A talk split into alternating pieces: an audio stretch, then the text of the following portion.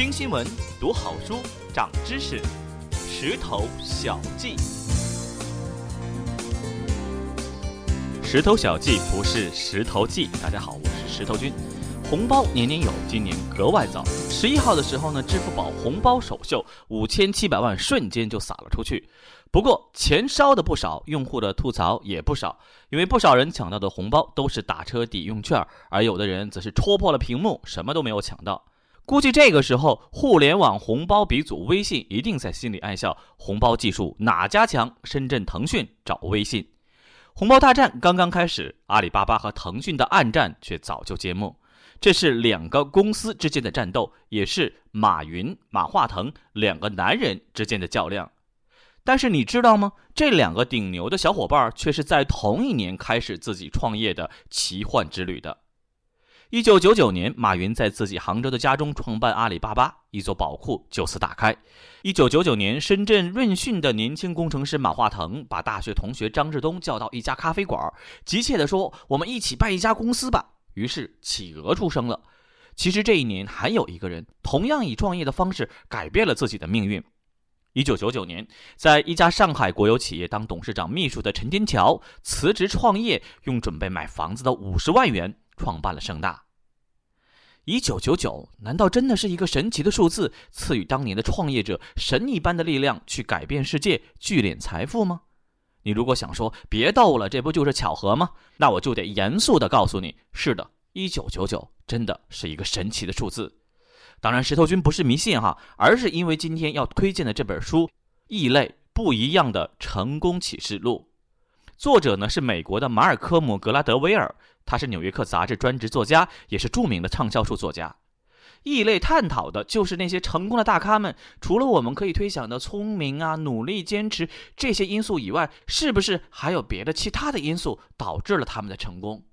我们不妨先来看异类给我们提供的一组有意思的数据：英超联赛大部分球员都在九月到十一月出生。比尔·盖茨和史蒂夫·乔布斯都出生在1955年。纽约很多著名律师事务所的开创者竟然都是犹太人后裔。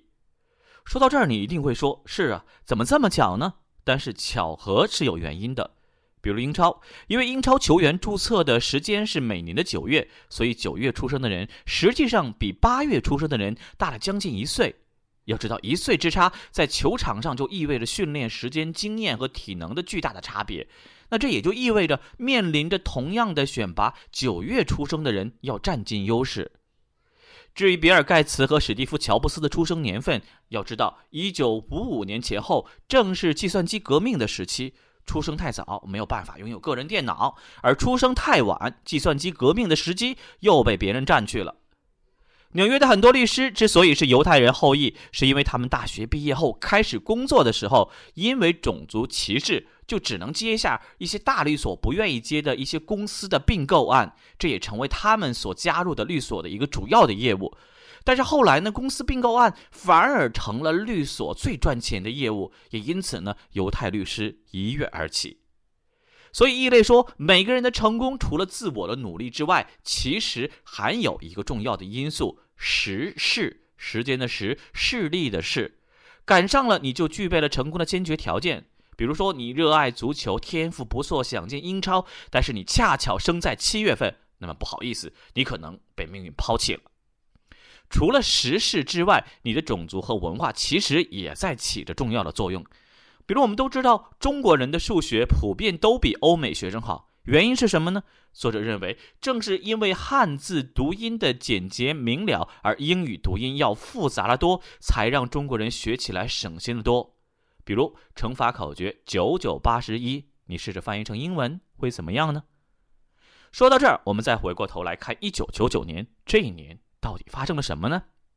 百度输入一九九九互联网，度娘会自动的在后面加上一个词儿“泡沫”。是的，一九九九年正是互联网泡沫达到顶峰的时候。来年的三月十号，纳斯达克指数达到破纪录的五千零四十八点六二点后，开始迅速下跌，泡沫砰的一声破裂了，无数公司被无情淹没。对于二马一晨来说，创业如果在一九九九年之前，很可能和之前的这些公司一样，赶上互联网泡沫破裂，昙花一现。但是如果在一九九九年之后，很可能又失去了创业的先机，面对的是红海而不是蓝海，创业成功的几率会大幅的减少。这和比尔盖茨以及乔布斯的例子是一样的。瞧，这就是异类要告诉我们的：如果没有机遇和文化环境因素，即便是智商超过爱因斯坦，也只能做一份平庸的工作。所以中国人说“命由天定”，不是没有道理的。